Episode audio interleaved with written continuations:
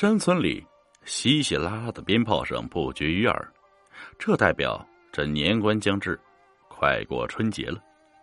人们都在为过年做着准备，各家各户办年货，杀猪宰羊，贴春联，迎财神，处处都显示出浓浓的年味。我家里养了一口大肥猪，二百多斤重，这在农村就算大猪了。因为村里人口少，乡亲们相互之间比较熟悉，关系也是比较融洽，所以大凡哪家要是杀猪的话，都会顺便请村里的人吃杀猪菜。今天正是我家杀猪的日子，一大早刘五爷就过来了，也跟着家里人是忙前忙后。至于这顿杀猪菜和烧酒，那是少不了他的。来到了下午。大家都酒足饭饱之后，各自散了去。刘五爷今天高兴，喝的是晕晕乎乎，也回到了他的家里。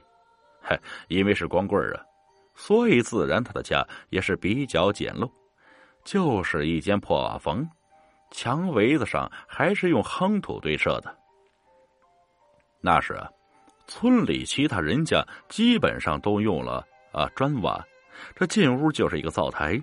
连通着一破火炕，一个暗红色的柜子横摆在地上，剩下的那都是些锅碗瓢盆，简单摆设。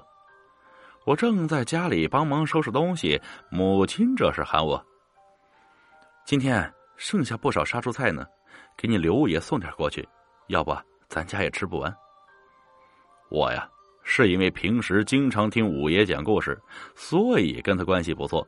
我赶忙说：“好嘞。”都盛好了，我这就去。这时，已经到了傍晚，村子里已经是零零星星点起了电灯。我端着母亲盛好的一大碗杀猪菜，就直奔五爷去了。到了五爷的房子前，屋里没有开灯，想必五爷今天多喝了几杯，肯定睡觉呢。我轻轻的磕了磕木头门，喊了声“五爷”，没有动静。接着又喊了两遍，还是没有动静。我心想啊，这睡得还挺死啊。接着就是高了嗓门大喊了一声，这时才听到屋里传来一阵轻咳，接着就看到屋里的灯亮了起来，随后应了声：“进屋吧，快进屋啊！”我推开了门，走进屋，一看五爷披着他那破夹袄，半依偎在火炕里面的被垛上。炕上的火盆里的炭火烧得挺旺，刘五爷见我进来，赶忙招手让我挨着火盆坐下。我随手把那碗杀猪菜放到了灶台上，就坐到了火盆边五爷点起了烟袋锅子，对我笑了笑：“嘿嘿，小子，又让你拿来这么多，你看我呀，这连吃带拿，这都不好意思了。”客气啥呀？反正家里也吃不了，你别嫌弃就行。然后我接着说：“哎，五爷，刚才是不是睡实了？我喊了好几遍，你都没搭茬。”五爷摇摇头：“我早就醒了，没看火炕都烧完了，要不哪来这盆火炭呀？”我更是诧异了：“哟，那合着您是听到了故意不搭腔呗？”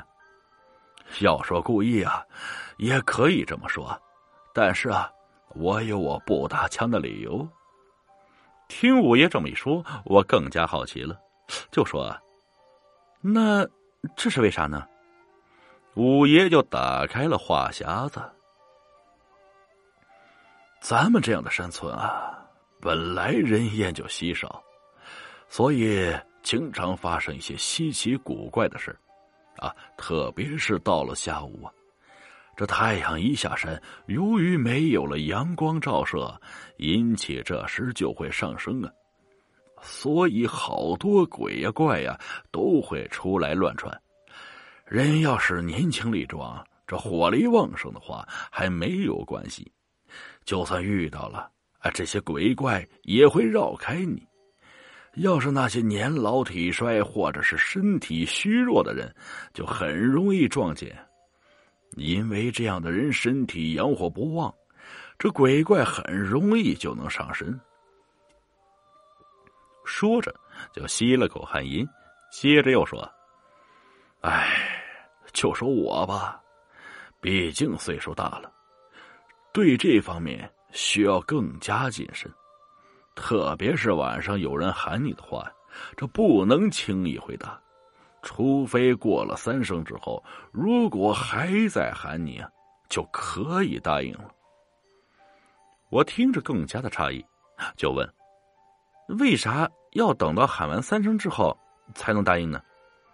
五爷顿了顿，语气肯定的说：“因为鬼叫人是不会超过三声的。那如果要是一不小心先答应了，会咋样？”那就犯了大忌，这闹不好会发生很多古怪的事情啊！五爷把烟斗在火盆边沿上磕了磕，接着五爷就说起了一件事。故事发生在邻村，距离现在已经好多个年头啊。当时五爷还很年轻，这个邻村就在我们村的上边，相距两里多地。这个村啊叫钱营子。村子跟我们村规模相当，五十几户人家。这一进村子，第一户人家姓梁。这梁姓在过去可是大户人家，慢慢随着时代发展，到了这一代已经落魄了。现在就只剩下哥俩，老大叫梁东，老二叫梁北。这个老大已经四十多岁了，至今没有娶妻生子，也是光棍一人。平时村子里的人都叫他梁大。老二还不错，娶了一房媳妇儿，家里还有个孩子，十多岁的样子。父母去世的早啊，哥俩是相依为命到现在，那感情也是不错，所以一直就没分家，还生活在一起。平时梁大自己一人住东屋，而梁二一家三口住西屋，靠着几亩耕地，日子过得平淡，但也算安稳。话说，也是那一年的春节，家家喜庆祥和，转眼就来到了大年三十整整下了一天的大雪。雪停之后啊，时间也到了晚上，在山村有熬年夜这么一说法，那就是啊，每年到了年三十晚上，每一家是无论男女老少都要熬夜不睡觉，管着这一年精神的。因为家家户户熬年夜，所以村里的人就会相互的串门，或者是几个人凑在一起打打牌消磨时间。又赶上这一年三十晚上下大雪，这属于吉兆啊！正所谓瑞雪兆丰年，预示着这一年会风调雨顺，所以家家户户都很热闹。这梁大属于闲不住的人呢。又赶上年三十晚上，所以早早吃完晚饭，就去村里的别人家串门了。平时因为一个人无拘无束，也喜欢玩几把小牌。哎，虽然爱玩啊，但是经济条件在那摆着，根本没有什么余钱，所以别人玩，他只能在旁边扒扒眼儿，跟着别人瞎热闹。时间来到了晚上十点多钟。这时，梁大就觉得自己心里犯突突，也不知道什么原因，就是感觉浑身不舒服，所以就离开了赌局这别人还很奇怪，哎，这梁大今天是怎么了？